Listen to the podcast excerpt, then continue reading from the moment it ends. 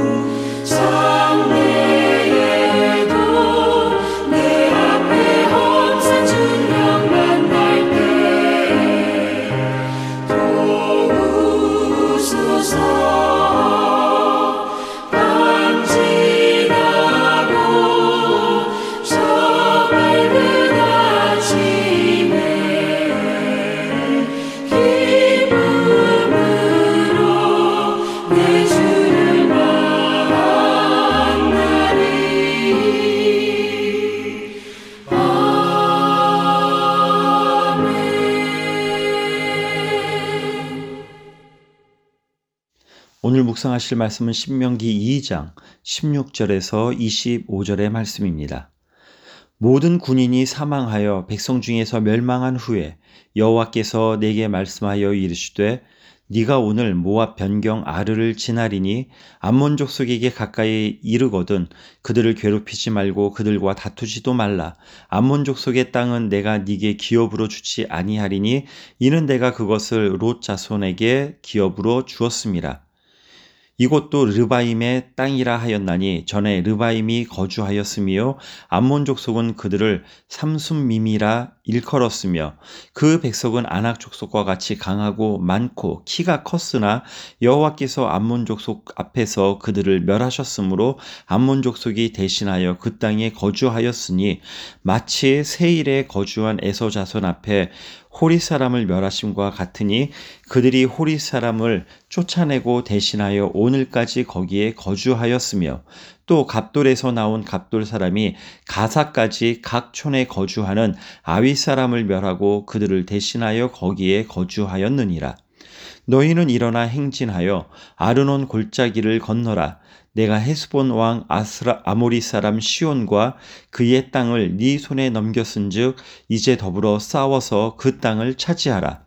오늘부터 내가 천하 만민이 너를 무서워하며 너를 두려워하게 하리니 그들이 네 명성을 듣고 떨며 너로 말미암아 근심하리라 하셨느니라. 아멘. 이제 이스라엘 출애굽 2세대들이 본격적으로 가나안 입성을 위한 여정이 시작되었습니다. 16절을 보면 전쟁의 경험이 있는 제1세대 장정들이 다 죽고 전쟁의 경험이 없는 제2세대들만 남았는데 문제는 다른 족속과 분쟁 시 어떻게 대처할 것인가입니다.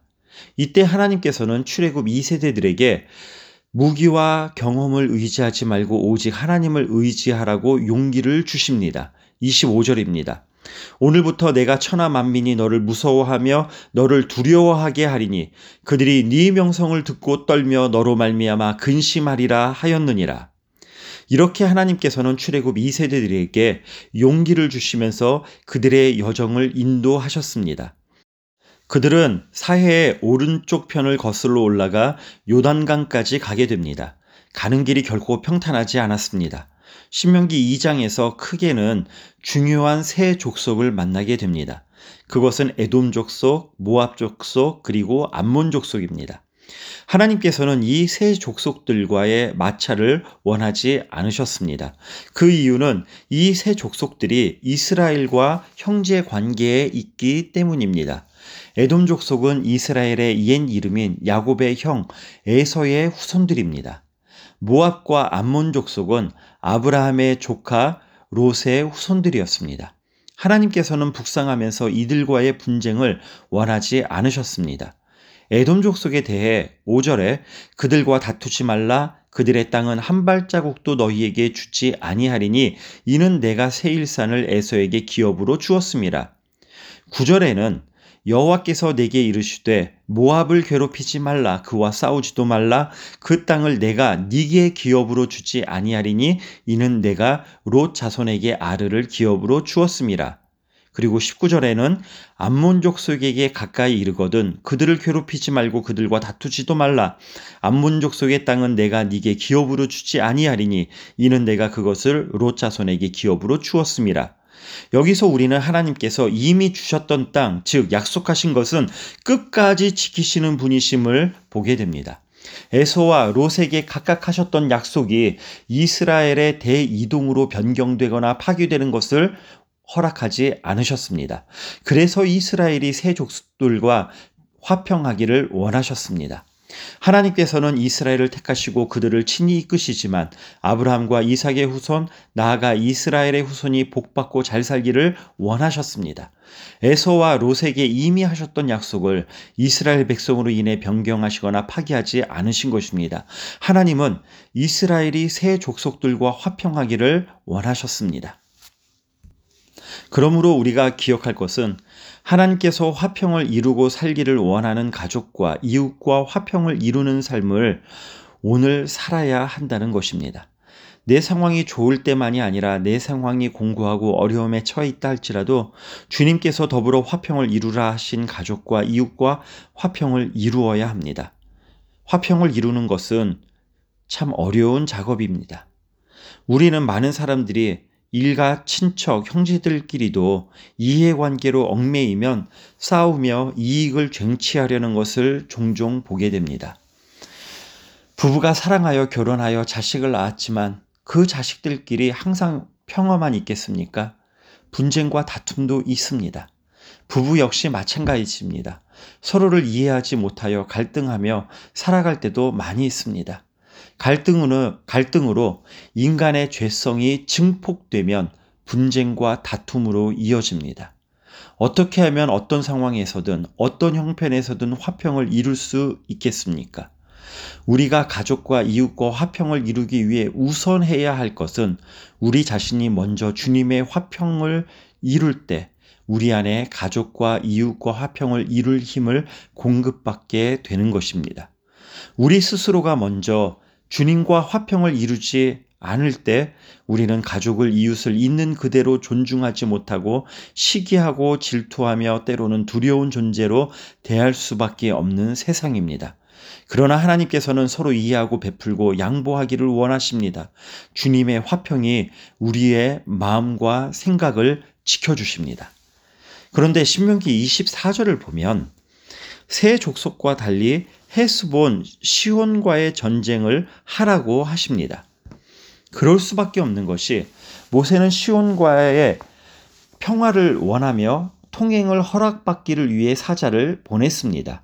그렇지만 헤스본 왕 시온은 허락하지 않았습니다. 그래서 전쟁을 하게 되는데 이스라엘이 결국 승리하게 됩니다. 신명기 2장에 나타난 이스라엘이 사해 우측 지역을 북상하면서 만났던 세 족속과 헤스본 사람들을 보면서 하나님께서는 역사의 주권자이심을 보게 됩니다. 이스라엘이 때론 평화적으로 문제를 해결하고 때론 불가피한 전쟁을 하기도 했습니다. 이 모든 과정 속에서 역사를 주관하시는 하나님을 만나게 됩니다. 중요한 점은 하나님께서는 약속을 변개치 않는 분이라는 것입니다. 에서와 롯에게 이미 주었던 땅을 빼앗아 이스라엘에게 주지 않으셨고 또한 이스라엘의 불신과 원망이 있었지만 그들에게 약속하신 가나안 땅으로 결국 인도해 내셨습니다.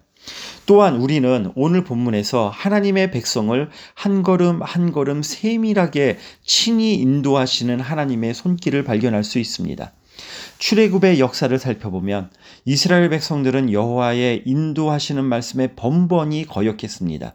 그러나 이스라엘 백성이 거역하는 동안에도 여호와의 보호하심은 계속되었고 지금 이 요단 동편에 이르기까지 여전히 인도해 주셨습니다. 하나님께서는 24절에 너희는 일어나 진행하여 아르논 골짜기를 건너라 말씀하십니다. 하나님께서 일어나라고 하셨습니다. 진행하라고 하셨습니다. 골짜기를 건너라고 구체적으로 지시해 주십니다. 지금까지 광야를 유리하고 방향해온 이스라엘에게 새로운 일이 약속되어지는 희망찬 말씀이 아닐 수가 없습니다. 24절에 계속해서 하나님께서는 그 땅을 네 손에 붙였은즉 비로소 더불어 싸워서 그 땅을 얻으라고 하셨습니다.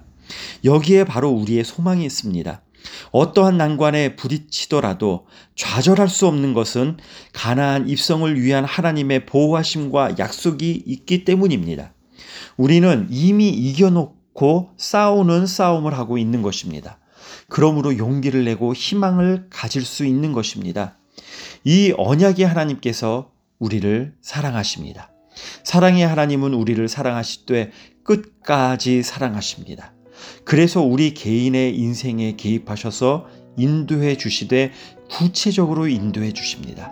우리는 오직 신실하신 하나님만 바라보며 내 인생의 길을 하나님께 맡기고 갈 때 하나님께서 나의 인생을 이끌어 가심을 잊지 말도록 하십시다. 오늘 하루하루의 발걸음 속에서도 함께 하시는 하나님을 경험하시기를 축복합니다. 기도하겠습니다. 하나님 아버지, 구원을 이루시고자 역사를 주관해 주시니 감사드립니다. 인생의 역경 속에서 하나님을 원망하지 않고 오직 인내하며 하나님의 도우심을 바라보는 자 되게 하여 주시옵소서. 이 땅에서 하나님의 모든 자녀들이 서로 화평하며 살아가게 하옵시고 대적자들에게조차도 평화를 제안하며 모든 것을 하나님의 손에 의탁하는 그러한 성도들이 신앙인이 되도록 도와 주시옵소서. 예수님의 이름으로 기도드렸습니다. 아멘.